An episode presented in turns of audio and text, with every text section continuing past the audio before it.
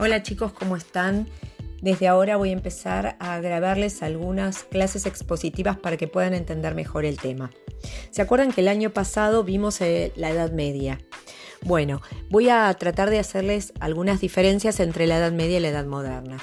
La Edad Media nosotros habíamos visto que estaba caracterizada por el feudalismo, ¿se acuerdan?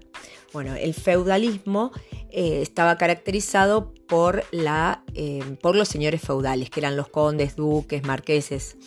Bueno, se había fragmentado el poder real, es decir, el rey había perdido poder. El rey era un señor más, ¿sí?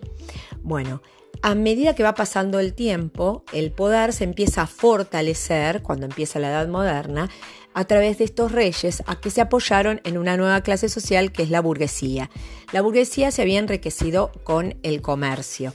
Estos señores, después de las cruzadas, van obteniendo nuevamente los territorios que habían perdido. Así, unifican estos territorios y centralizan su poder, apoyándose en la burguesía y también teniendo un ejército nacional. El ejército nacional quiere decir que es un solo ejército para el país, ¿no? Em, ¿Por qué? Porque, por ejemplo, hoy en día en Argentina nosotros sabemos que hay un solo ejército, no hay, todas las provincias tienen un ejército propio, sino que solamente hay un solo ejército, ¿sí? Bueno, así surgen los estados modernos, España, Francia, Inglaterra y Portugal. Con respecto a la forma de pensar, al pensamiento, surge el humanismo. El humanismo se opone a la Edad Media, la rechaza, ¿sí? a la Edad Media, y empieza a sostener que el centro de todo es el hombre, empieza a preocuparse por el hombre. Em, rechazaban a la Edad Media, la consideraban una edad oscura.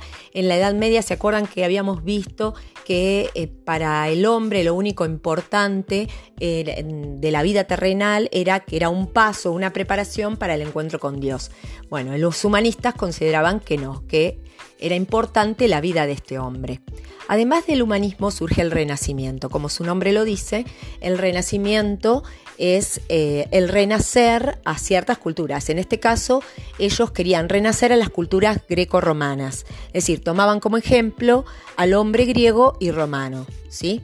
Bueno, acá van a aparecer grandes artistas como eh, Miguel Ángel, Da Vinci, Rafael, fueron los más importantes. Después en, otro episodio vamos a hablar un poquito más eh, del Renacimiento y del humanismo. ¿sí?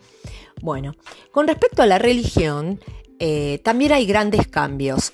aparece Lutero, Lutero es un monje alemán, eh, que empieza a criticar a la Iglesia Católica, a la Iglesia de Roma, le criticaba el pago de indulgencias. Las indulgencias eran eh, pagos que hacían los fieles cuando se iban a confesar. Entonces eh, Lutero critica esto de la iglesia y dice que además no existen, no deberían existir los intermediarios entre Dios y el hombre, por ejemplo los sacerdotes, porque el hombre se salvaba por la fe, es decir, el justo se salva por la fe. Solamente con tener fe en Dios uno se salvaba. Sus ideas se, empiezan a expandir, llegan a Francia, las toma un tal Calvino. El, Calvino habla de que el hombre se salva eh, por la predestinación, es decir, que para él el hombre ya nacía eh, con un destino fijo, era predestinado, es decir, ya desde su nacimiento se sabía quiénes se salvaban y quiénes no se salvaban. Eh, la similitud entre Lutero y Calvino sería que para ambos no importaban las obras buenas o malas. Eh, para, para, Lutero se salvaban solo por, por tener fe en Dios y para Calvino eh, nacías predestinado. Estas ideas también llegan a Inglaterra, ahí gobernaba Enrique VIII.